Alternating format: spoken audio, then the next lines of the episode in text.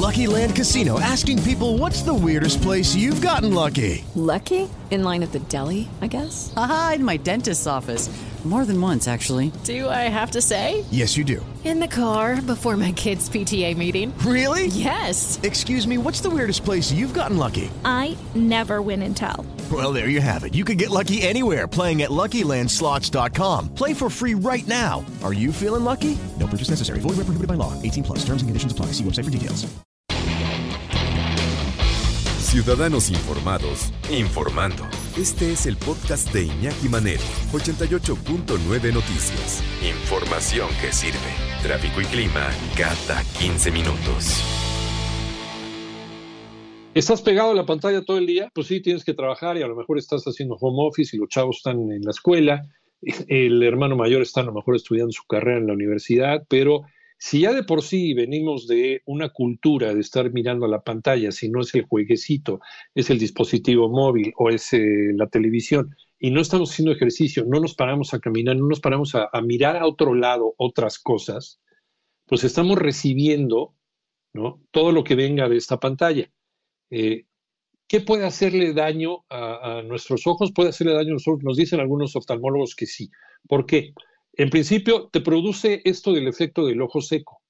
No, tú no te das cuenta, pero cuando estás pegado a la pantalla, estás trabajando, estás clavado en la pantalla, eh, no, estás, eh, no estás parpadeando mucho. Entonces no estás produciendo lágrimas. Y esas lágrimas lo que hacen es mojar tus ojos. Lo están lubricando y otras cosas más que probablemente tengan que ver con la iluminación de la misma pantalla. ¿Qué es lo más grave que nos puede pasar? Y algunos tips, si vamos a seguir haciendo esto, que todavía le cuelga a este estilo de vida, ¿qué podemos hacer para conservar la vista de la mejor manera posible? Vamos a platicar y le agradecemos mucho que nos tome la llamada en 88.1 de Noticias al doctor Guillermo de Witt eh, Carter, cirujano oftalmólogo, jefe de córnea y cirugía refractiva de APEC, el Hospital de la Ceguera. Doctor, gracias por tomar la llamada. Buenas tardes. Buenas tardes, ¿cómo están? Mucho gusto. Muchas gracias, doctor. Eh, pues sí, es, es, una cuestión de los tiempos, ¿no? Es parte ya de nuestra cultura el, el que pues la tecnología nos esté ayudando a mejorar, ¿no? entre comillas, nuestro estilo de vida, pero eh, creo que hemos abusado de ella y pues parte de nuestro organismo que, que, peor la pasa con esto es, es la vista, doctor. Pues bueno, sí, eh, más, más yo diría que hoy en día con nuestro ritmo de vida y nuestras actividades amarradas a la tecnología, existe cierta repercusión que, que logramos percibir que el día a día, ¿no? Pero realmente esto es no es un cambio ni en nuestra anatomía ni nada, es más nuestras actividades. Eh, ¿Cuáles son los riesgos de esta exposición prolongada a las pantallas, doctor? Bueno, creo que tú lo has descrito bien y este, básicamente lo que estamos viendo eh, en este tipo de pacientes, de este tipo de personas que, que casi todos pasamos ya mucho tiempo frente a la pantalla, es un síndrome de ojo seco y un síndrome de fatiga ocular. El síndrome de ojo seco, como bien dijiste, eh, es cuando nuestra superficie ocular pierde humedad. Eh, esto normalmente le pasa a personas enfermas que tienen destrucción de la glándula lagrimal. Sin embargo, la mayoría de los pacientes que tienen estos problemas frente a la computadora y que son sanos, tienen un síndrome de ojo seco porque pierden mucha lágrima al medio ambiente. ¿Por qué? Bueno, porque cuando estamos en una pantalla de computadora normalmente la temperatura es más elevada, normalmente estamos en un ambiente de oficina que no suele ser el más amable, malas iluminaciones, y cuando estamos leyendo en computadora no parpadeamos tan frecuentemente. Entonces esto permite que la evaporación este, se dé y empiece la sintomatología de ojo seco frente a la pantalla. Las otras uh -huh.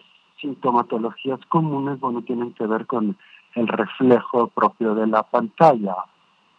en este sentido, si no se ha detectado realmente un daño o una enfermedad tal cual, pero sí eh, una afectación cotidiana que la englobamos dentro del síndrome de fatiga ocular. Estos pacientes, si aparte tienen un uso de, de, pantalla continuo y aparte un pequeño error de graduación, si normalmente acaban el día con una fatiga extrema. Eh, para esto realmente hemos recomendado tener un lubricante a la mano frente cuando estamos en la pantalla, hacer conciencia y tratar de, de, parpadear más frecuentemente.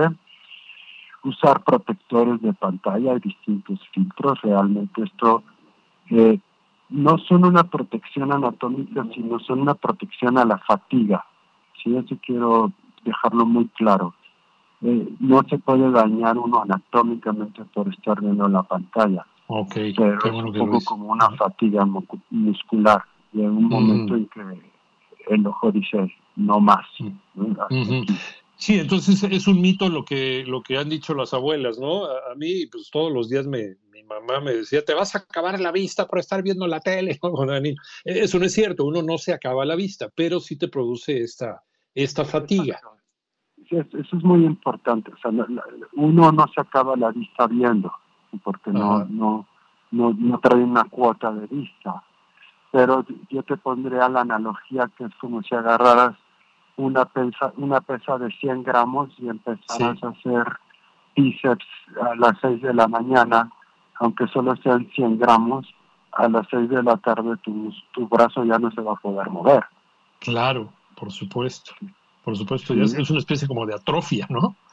Estimo que llega un momento en que es muscular y el músculo dice ya no puedo seguir ejecutando lo mismo que hacía. Sí, por eso es que es una fatiga. Sí, ya, no, ya no enfocamos bien las cosas. Entonces, eh, ¿qué es lo que vale la pena hacer? ¿Mirar hacia otro lado todo un rato? Hacer periodos de descanso, buscar buenas iluminaciones, tratar de tener un buen ambiente en la oficina. Normalmente las oficinas son muy resecas, entonces eso es otro otro puntito más a favor de la incomodidad y la fatiga. Eh, tener nuestras micas de protección. Si tenemos necesidad de, usar lentes graduados, tratar de usarlos la mayor parte del, día. Y bueno, es como cuando te cansas en el gimnasio, ¿no? Tomas una pausa, y este, tu músculo se recupera, ¿no? ¿Vale la pena ir con un optometrista y que nos, eh, nos haga unas gafas? ¿Hay algún tipo de gafas que, que, puedan descansar la vista cuando estamos trabajando en una computadora? Aunque no tengamos ninguna enfermedad en la vista, no tengamos ninguna deformación en la córnea ni nada. Pero ¿existe, existe este tipo de, implementos de tecnología para descansar la vista o, o no?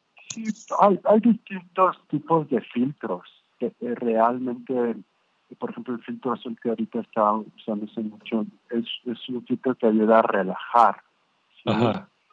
Pero realmente hay que buscar eh, pantallas con buenas resoluciones, ¿sí? Este, Y sobre todo buscar uno una situación más cómoda laboralmente, ¿no? Desde, claro.